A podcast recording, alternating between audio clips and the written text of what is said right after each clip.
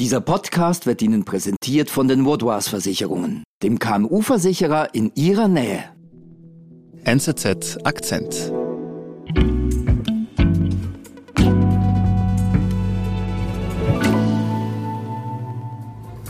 Schwere Explosionen in Beirut, in der libanesischen Hauptstadt, sind offenbar In der libanesischen Hauptstadt Beirut hat es am Abend zwei folgenschwere Explosionen gegeben.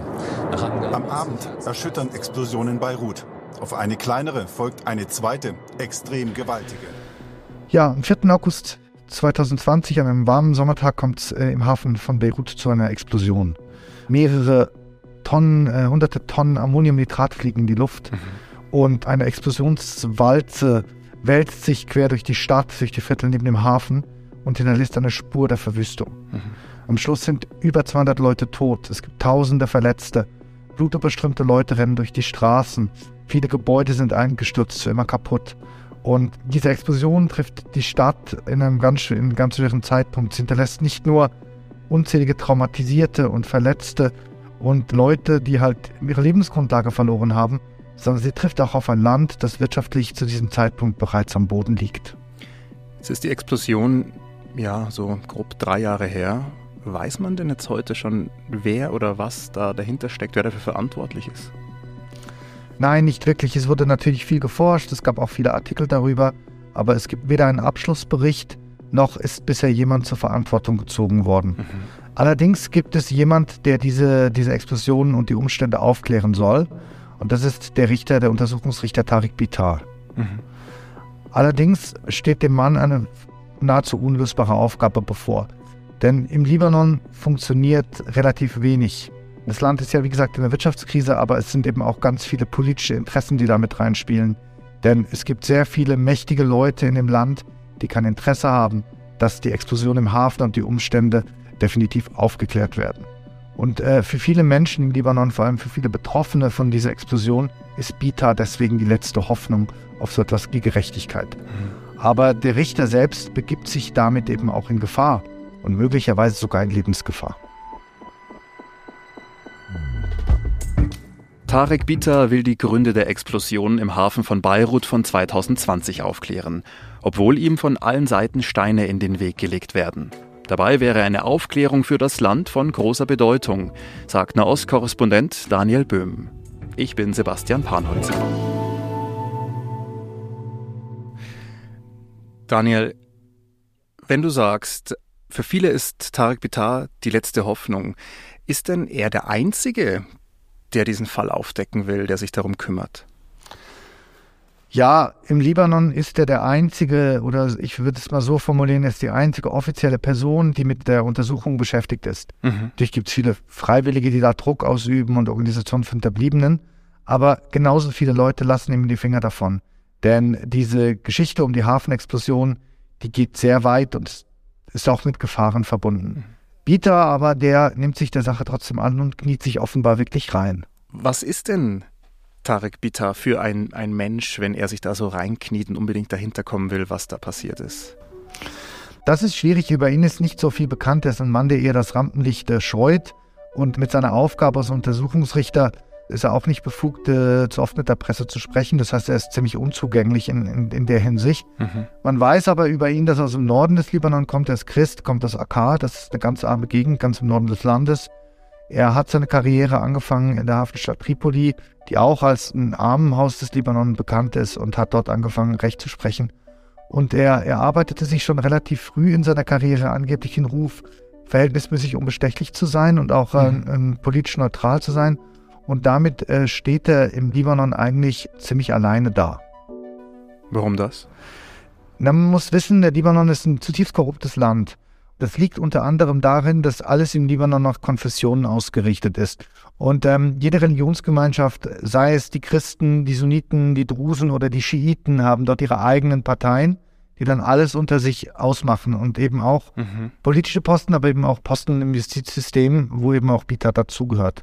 Und ähm, diese Klientelnetzwerke, die so entstanden sind, die haben auch mit dazu beigetragen, dass das Land eben in einer tiefen Wirtschaftskrise gelandet ist weil es natürlich Tür und Tor für Korruption und Vetternwirtschaft geöffnet hat. und auch jegliche Reformen verhindert. Mhm. Und ähm, heutzutage ist das Land eben in einer Lage, da funktioniert eigentlich gar nichts mehr. Also weder die Wirtschaft noch der Staat. Also es gibt keine Banken mehr. Die Währung fällt ins Bodenlose. Wer keine Dollar hat, kann sich nichts mehr leisten.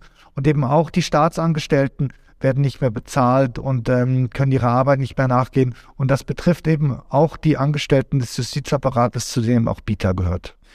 Okay, aber du sagst, Tarek Bita, der hält sich da allem, aus allem raus, der ist unbestechlich.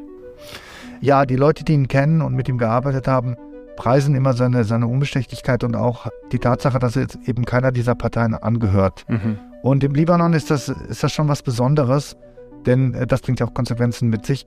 Normalerweise bedeutet das dann Einbußen an Lohn oder Karriere. Viele, viele Juristen haben äh, Leute, die sie protegieren, mächtige Leute. Mhm. Bita ist da ein bisschen eine Ausnahme.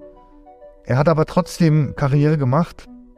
Er wurde Chef des Strafgerichtshofs in, in Beirut. Mhm. Und äh, 2021 bekam er dann den Hafenfall zugeteilt von der damaligen Justizministerin, mhm. die ebenfalls parteiungebunden war. Das war ein Expertenkabinett, das damals äh, das Land quasi regiert hat.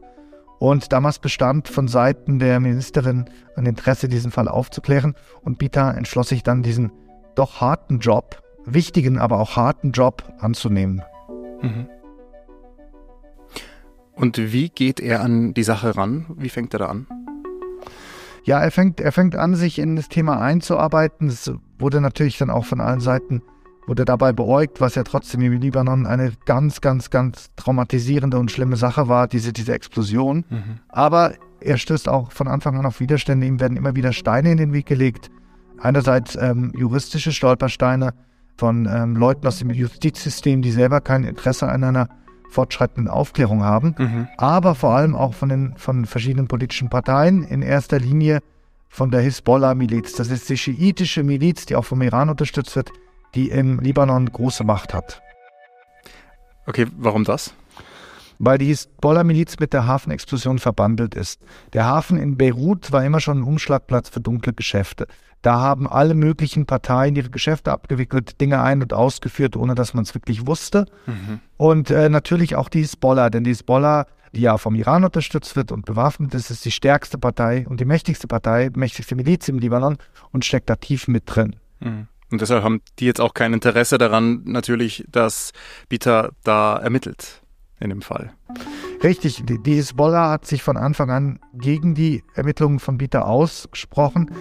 Die Partei sieht, äh, die, die Miliz selber sieht das natürlich anders. Mhm. Die Hisbollah sagt, äh, Bita ist parteiisch. Äh, sie wirft ihm vor, er würde immer nur gegen Hisbollah-nahe Politiker vorgehen oder Hisbollah-nahe Funktionäre und äh, wäre deshalb von, auch von einer eigenen parteipolitischen Agenda getrieben. Manchmal kommen Vorwürfe, er wäre sogar vom Ausland gesteuert. Mhm. Und deswegen fordert die Hisbollah immer wieder, dass Bita eben abgesetzt werden soll weil er angeblich parteiisch und nicht unabhängig genug wäre. Okay, aber das ist ja nicht passiert. Er ist ja nicht abgesetzt worden.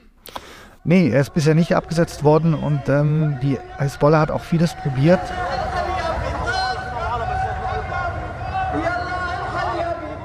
Also im Oktober 2021 kam es sogar zu regelrechten Straßenkämpfen rund um die, um die Causa Bita. Mhm. Damals äh, rief die Hezbollah ihre Unterstützer auf, gegen den Richter zu demonstrieren. Christliche Unterstützer des Richters und auch Teile der christlichen äh, Parteien, die zum Teil auch über Waffen verfügen, stellten sich dagegen und es kam dann zu regelrechten blutigen Straßenkämpfen. Das waren wirklich Szenen wie in einem Bürgerkrieg mhm. mit Leuten mit äh, Schnellfeuergewehren, die aufeinander schießen, Einwohnern, die evakuiert wurden in einem gewissen Stadtviertel. Also ähm, das zeigt schon, was für Ausmaße das dann angenommen hat und auch wie explosiv die Lage um diese Hafenexplosion halt werden kann. Mhm. Und wenn du sagst, das waren Demonstrationen, Straßenkämpfe auch gegen Bita selbst, hat er sich davon einschüchtern lassen dann? Ich meine, das ist ja schon heftig. Was in ihm selber vorgeht, weiß man ja nicht, das kriegt man nicht mit, aber zumindest von außen sieht es nicht so aus. Denn nach, nach einer Periode der Ruhe, wo da nichts mehr passiert ist, ähm, hat er die Ermittlungen im, im Januar diesen Jahres wieder aufgenommen. Mhm. Da hat Bita dann Politiker und Geheimdienstoffiziere vorladen und verhaften lassen und ähm, hat dafür dann auch viel Unterstützung aus der Bevölkerung bekommen. Es gab dann eben Demonstrationen für ihn und auch manche Aktivisten wollten Wache schieben vor seinem Haus. Und natürlich auch die Opferverbände haben ihn dabei unterstützt. Mhm. Gleichzeitig gab es aber eben auch wieder extremen Widerstand von oben. Und der Generalstaatsanwalt hat dann sogar befohlen, dass all die Leute wieder freigelassen werden sollten und hat Bita in Folge mit einer Reisesperre äh, belegt. Also das geht so einfach, dass die Leute, die Bita eingesperrt hat, quasi, dass die einfach wieder freigelassen werden von einer anderen staatlichen Stelle? Ja, genau, die sind eigentlich am gleichen Tag dann wieder rausgelaufen und das zeigt halt einfach auch, dass dieser Kampf sich mittlerweile schon in das gesamte Justizsystem im Libanon verlegt hat und das zeigt halt auch, wie politisiert das geworden ist. Wir sind gleich zurück. Um ihre Geschäftstätigkeit und ihre Mitarbeitenden zu schützen, braucht es vorab eine fundierte Risikoanalyse. Mit den Vaudois-Versicherungen steht Ihnen eine Partnerin zur Seite, die mit Ihnen maßgeschneiderte und flexible Versicherungslösungen findet. So können Sie sich auf Ihr Kerngeschäft konzentrieren und Ihren Unternehmergeist frei entfalten.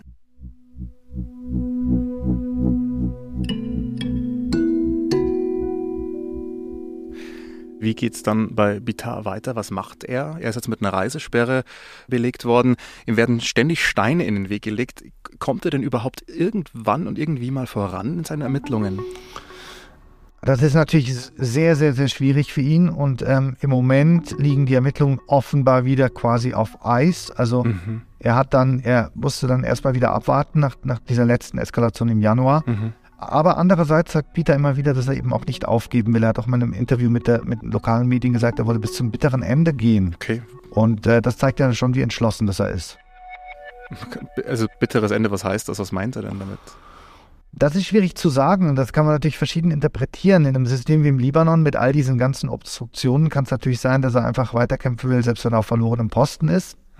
Es kann aber auch bedeuten, dass es natürlich für ihn persönlich gefährlich werden könnte, denn man darf nicht vergessen, äh, Bita spielt mit dem Feuer. Mhm. Der Libanon ist ja ein Land, das hat eine Tradition an politischen Morden. Also wenn man so zurückblickt in die Geschichte in den Nullerjahren, man erinnert sich vielleicht, manche erinnern sich noch an den Anschlag auf den damaligen Ex-Ministerpräsident Rafik Hariri, der bei einem Bombenanschlag umkam, was damals ein weltweites Ereignis war. Später wurden Intellektuelle, Journalisten, aber auch Politiker erschossen. Mhm. Und zuletzt hat es äh, Lukman Slimevic, das war ein äh, ebenfalls ein Aktivist, der sich auch zum Hafen geäußert hat und der im Jahr 2021 äh, erschossen aufgefunden worden wurde. Also man sieht an dem, wie gefährlich das werden kann.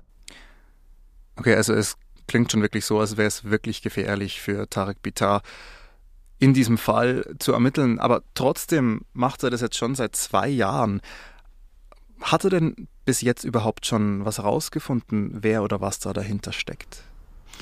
Wie gesagt, es gibt ja viele Theorien und es gibt auch viele Dinge, die schon erwiesen sind, auch dank dem, dass halt ausländische Journalisten oder ausländische Gerichte sich damit beschäftigt haben. Aber es gibt keinen Abschlussbericht von libanesischer Seite. Also Tarek Bita hat bisher mhm. nicht irgendwelche endgültige Ergebnisse veröffentlicht. Und ähm, die Frage ist halt auch, ob er das dann jemals können wird und was dann die Konsequenzen davon sind. Mhm. Für die Hinterbliebenen ist das besonders wichtig, nicht nur für sie, auch für die ganzen Libanesen, die traumatisiert sind von dieser Explosion, aber gerade für die Hinterbliebenen. Sie warten ja auf einen Bericht und darauf hin, dass dann vielleicht das auch Konsequenzen haben wird innerhalb des mhm. libanesischen Justizsystems, auch wenn viele von ihnen zum Teil gar nicht mehr die, diese Hoffnung haben. Aber zumindest hoffen sie, dass wenigstens ein Bericht rauskommt irgendwann mal und zumindest dann schwarz auf weiß feststeht, wer verantwortlich für diese Explosion war. Aber es geht bei der ganzen Sache ja auch noch um mehr als nur um die Hinterbliebenen. Ähm, man muss sehen, diese Explosion ist ein Symbol für, für all die Dinge, die im Libanon falsch laufen.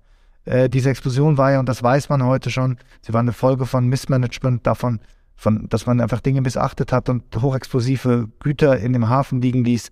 Es ist eine Folge von Korruption und auch von einer Kultur der Straflosigkeit, die sich in dem Land breit gemacht hat, gerade auch infolge der Wirtschaftskrise und infolge des Zusammenbruchs des Staates, der eben auch fast nicht mehr existent ist. Mhm. Und Bitar ist jetzt vielleicht sowas für viele Libanesen, also für die, die ihn unterstützen und auch für die, für viele der Angehörigen der Opfer oder die selbst Opfer waren, ist er die letzte Hoffnung, dass es überhaupt noch so etwas wie Gerechtigkeit und ein bisschen Staat gibt in diesem Libanon, das existiert. Mhm. Und ähm, er ist auch eine Hoffnung dafür, dass das Justizsystem in diesem Land, das wie wir ja vorher gesehen haben, so viel politischem Druck ausgesetzt ist, zumindest noch ein bisschen funktioniert und in dieser Affäre, die viele Libanesen als ganz große Ungerechtigkeit und als, als, als großes Verbrechen ansehen, vielleicht Licht ins Dunkel bringt und auch etwas Gerechtigkeit äh, ermöglichen könnte.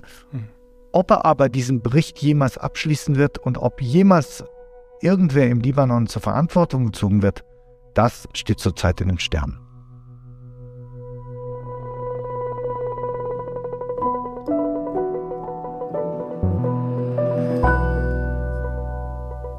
Daniel, vielen Dank für diesen doch interessanten Blick nach Beirut. Vielen Dank euch.